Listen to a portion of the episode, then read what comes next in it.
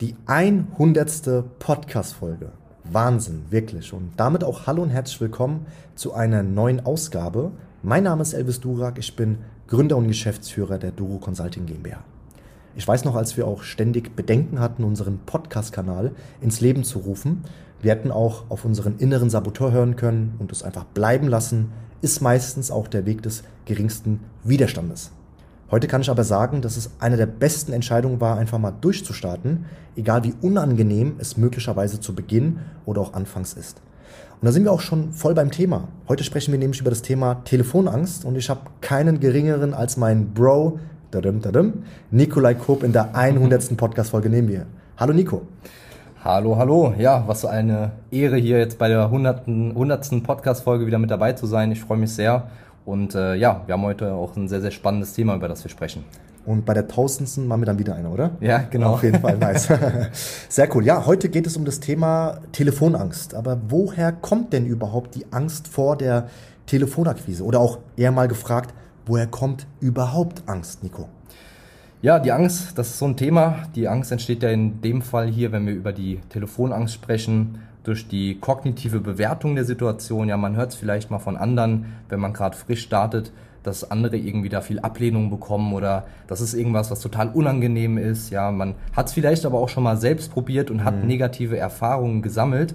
Und dann baut sich so ein Bild auf, wenn man an die Telefonakquise denkt, ja, wo man einfach ein bisschen mhm. Angst bekommt. Ja. ja. Und diese unangenehmen Erfahrungen, ja, die möchte man dann einfach vermeiden. Und das läuft dann auch sehr, sehr stark unterbewusst ab, weil der Körper einen jetzt gerne davor schützen möchte, vor dieser vermeintlichen Gefahr. Mhm. Ja.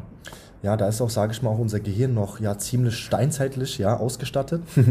Wenn man dem damaligen Völker mal ja auch abgelehnt wurde, in den damaligen Völkern oder auch aus der Gruppe ausgestoßen wurde, dann, dann war das ja der sichere Tod, sage ich mal. Dann musst du selbst Essen jagen, selbst trinken jagen, ja. Äh, selbst natürlich gucken, ob du überhaupt einschlafen kannst, nicht, dass da irgendwie ein Tier kommt und dich dann beim Schlaf stört, weil ihr einfach nicht mehr in der Herde seid. Und ja, und unser Gehirn ist auch einfach so veranlagt, dass es uns schützen möchte. Ja, das ist ganz wichtig, schützen möchte.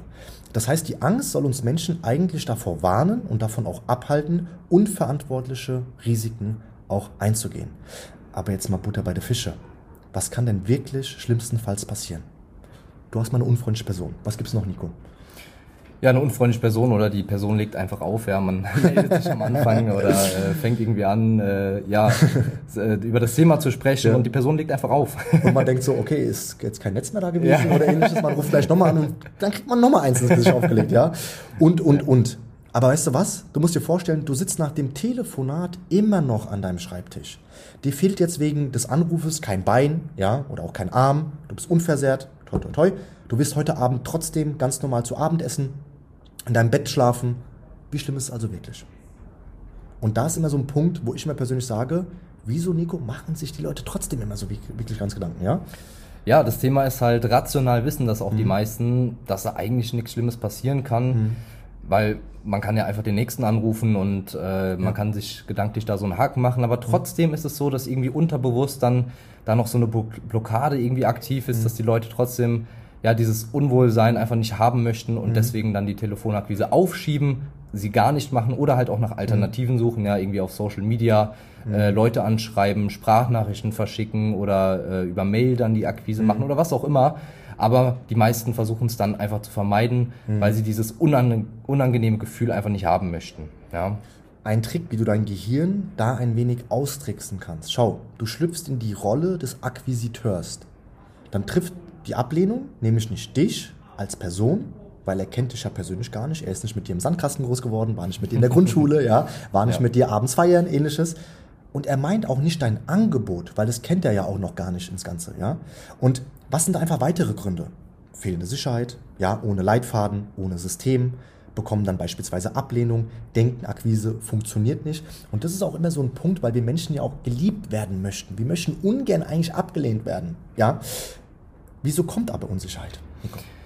Ja, die Unsicherheit kommt einfach dadurch, dass man nicht weiß, was man sagen soll mhm. und vor allem auch, ob das, was man sagt, auch wirklich das Richtige ist. Ja, mhm. man hat eigentlich Angst, Fehler zu machen, man hat Angst, den Kontakt mhm. vielleicht auch zu verbrennen dadurch, mhm. was man sagt.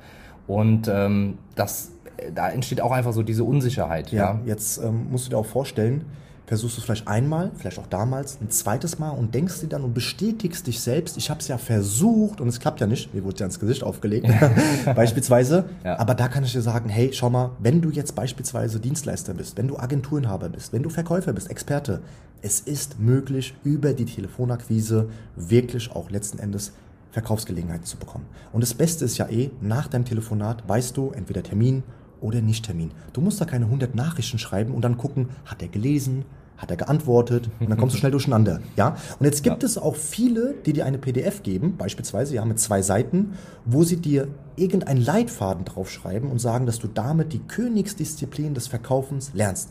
Wir gehen da aber einen Schritt weiter. Schau, wir haben eine komplette kostenlose Ausbildung, eine komplette Kaltakquise-Ausbildung für dich konzipiert. Du bezahlst keinen Euro, du bezahlst keinen Cent. Nur solltest du eine Sache mitbringen, Lernbereitschaft. In deiner gratis Online-Ausbildung lernst du Folgendes, wie du an deine optimale Zielgruppe kommst. Lead-Erstellung wegdelegierst. Das kostet natürlich auch sehr viel Zeit, wenn du immer wieder selbst, selbst manuell gesehen Leads erstellst, die du dann anrufen kannst. Dritter Punkt, wie du am Vorzimmer vorbeikommst und in neun von zehn Fällen zum Entscheider kommst wie du an der Sekretärin vorbeikommst, an dem Sekretär vorbeikommst und mit dem Entscheider sprichst oder mit der Entscheiderin. Es erwarten dich weit über 20, 25 Videos, aber das letzte Video möchte ich dir nicht vorenthalten. Das ist ein komplettes Video nur zur Einwandbehandlung. Wir reden in diesem Video nicht nur darüber, was du sagen solltest, sondern du bekommst sogar die PDF mit und kannst es dann einfach nur ablesen und profitieren. Entweder ausdrucken und ablesen, da sind alle Formulierungen, oder gerne als Datei auf deinem PC aufmachen und dann ablesen. Und den Link zu dieser Gratisausbildung findest du in der Beschreibung. Jetzt lernst du natürlich auch, wie du durch die Telefonakquise einen vollen Terminkalender bekommst. Und wenn du lernen möchtest, wie du diese Termine jetzt auch noch in zahlende Kunden umwandelst, dann trag dich jetzt ein für ein kostenloses Erstgespräch und dort geben wir dir auch dafür die richtige Strategie an die Hand. Deshalb klicke hier unten auf den Link, sicher dir, sicher dir dann, ähm, ja, deine gratis Ausbildung beziehungsweise auch gerne dein gratis Erstgespräch. Von meiner Seite aus war es das. Nico war wirklich eine geile Podcast-Folge. Hast du vielleicht noch irgendeinen Impuls vielleicht für die Leute?